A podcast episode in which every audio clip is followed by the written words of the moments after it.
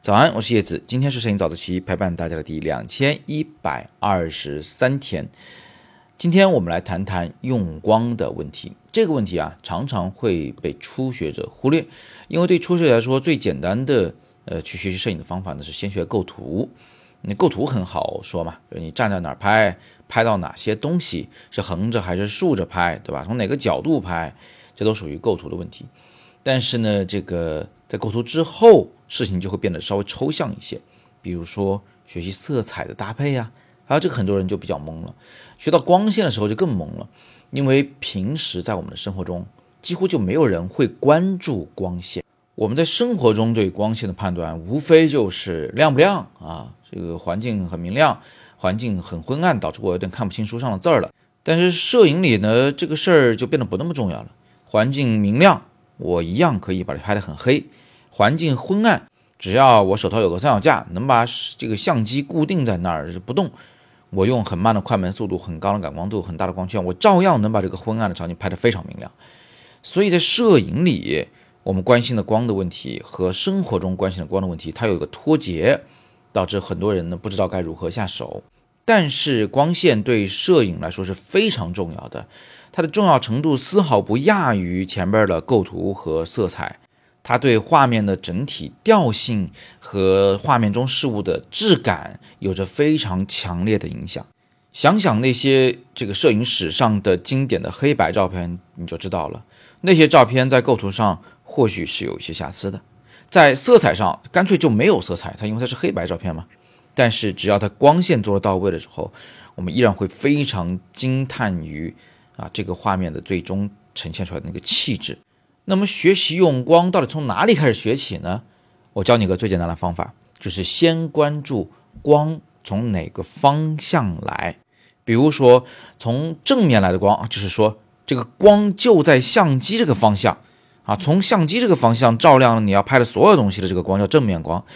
这个方向的光，它因为均匀的照亮了所有事物朝向相机的这一面。所以呢，所有地方都是明亮的，所以这个画面看上去就是又清晰又直白。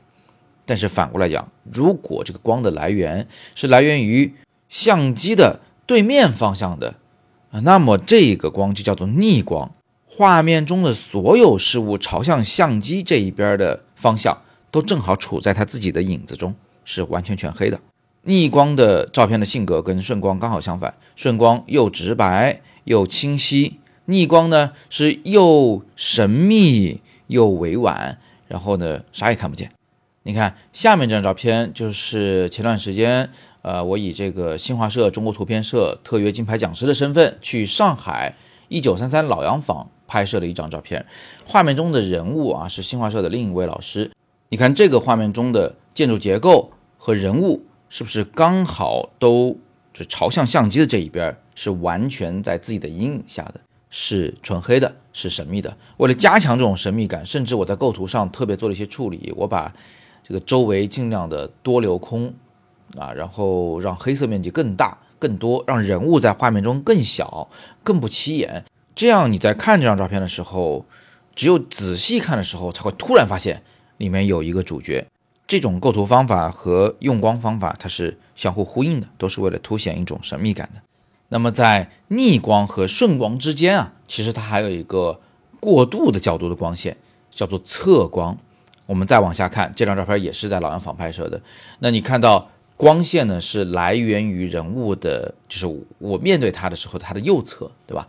从那个右侧偏高的位置，从楼梯上方下来的侧光，会让你拍的事物身上出现亮面和暗面。同时出现这两个特性，比如说他的衣服，你看到了吗？每一个褶皱，每一个凸起都是亮的；每一个凹陷，每一个靠左边的衣物的那个结构就都是暗面的。明暗交织以后，事物的立体感就会特别的强。你看他现在的衣服，每一个褶皱你都能看到它是怎么样去这个折起来的，朝哪个方向去折的。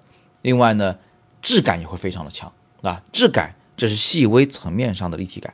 这种立体感很强、质感很强的用光方法是非常适合用来表达，比如说男性的气质的，是相对比较酷的一种用光方法。按照这个思路，你还可以再细分，比如在侧光和逆光之间，你可以找到侧逆光；在顺光和侧光之间，你可以找到顺侧光。但不管怎么样，就是这些细微的角度变化啊，它的性格特征就是结合了刚才我们说的那三种光线方向的主要特征啊，它是一个融合的产物。我们今天至少学到了三种用光的方法，就三个用光的角度，一个是顺光直白，一个是逆光神秘，一个是侧光立体。这三点如果你能记得住，那用光你就开始找到一些门道了。下次拍照的时候就不要光顾着构图和色彩了，也想想用光的事，你的照片肯定会变得更加好看。那么今天我们就学这么多，更多有关用光的知识，大家可以点阅读原文来进入我的自由摄影师 Plus 那门课，去在里边进行详细的、系统的、全面的学习。那么今天是摄影早自习陪伴大家的第两千一百二十三天，我是叶子，每天早上六点半，微信公众号以及喜马拉雅的摄影早自习栏目，不见不散。